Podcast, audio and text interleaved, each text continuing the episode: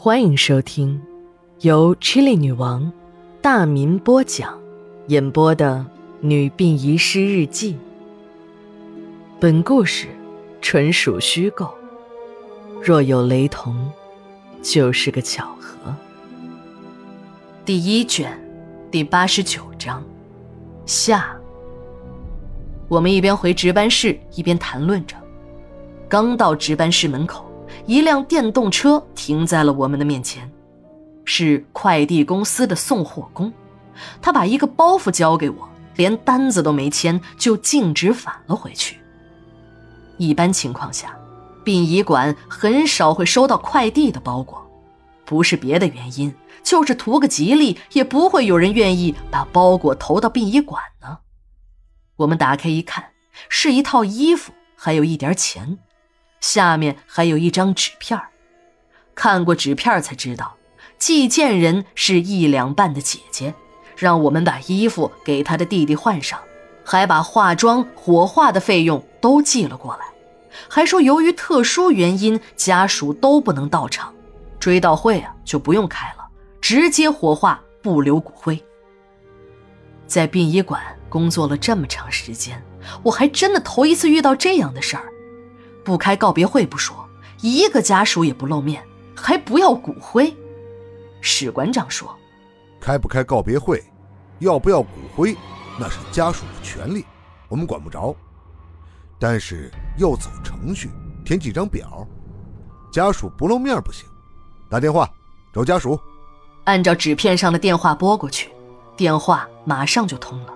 一个中年女人的声音，是一两半的姐姐。几句简单的沟通之后，电话挂了。也就是几分钟的事儿，一辆高档轿车开进了殡仪馆，一个衣着华贵、气质不凡的中年女人走下了车。与其不相称的是，她的脸上捂着一个大大的口罩，看来她就是不想让人认出来自己。在值班室。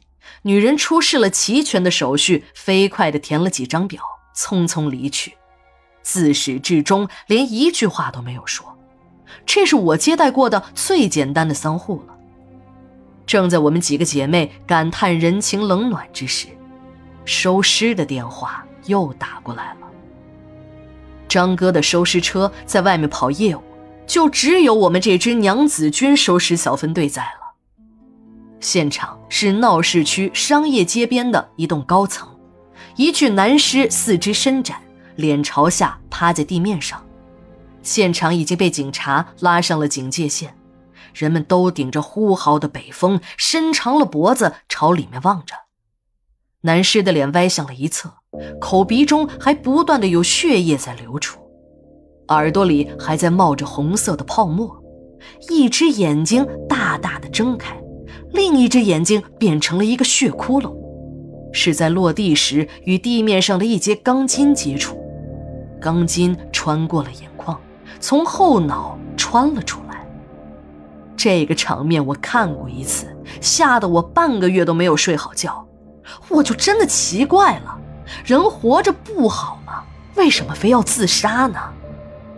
自杀的人我见得多了。跳楼也许是最恐怖的死法之一。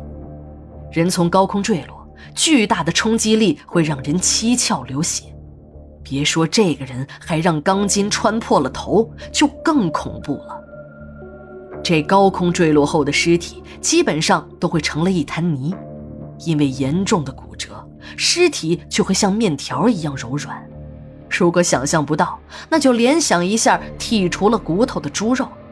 就是那个感觉。有时呢，冲力会造成内脏的爆裂，从口腔和肛门都会涌出粪便、食物、血液、组织液的混合物。对于一个一心求死的人，如果从高空坠落死了，倒也是一了百了。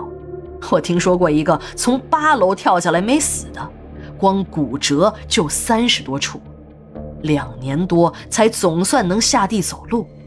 逢人就讲，从高处跳下之前，感觉下面一片光明，很多人都在欢迎自己，都是鲜花和掌声。那一刻，别提多幸福了，一纵身就跳了下去，跳下的一瞬间就清醒了，尤其是在坠落的过程中，那别提多后悔了。那种感觉根本就不能用言语来形容。虽然坠落的过程很短，但想到的东西却很多。自己竟然看到了自己血肉模糊的惨相，在落地的一刹那，看到自己的灵魂和肉体在痛苦的纠缠着，一起掉进了暗无天日的万丈深渊。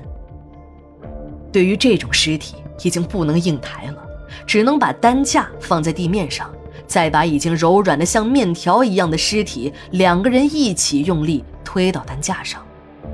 由于尸体原来是趴在地面上，推一个转身之后呢，正好变成了脸向上。我这才注意到，先着地的这边脸已经被摔烂，脸皮没剩下一点儿，就是骨头也已经塌了进去，而另外的半张脸则基本完好。听警察们说，我才知道。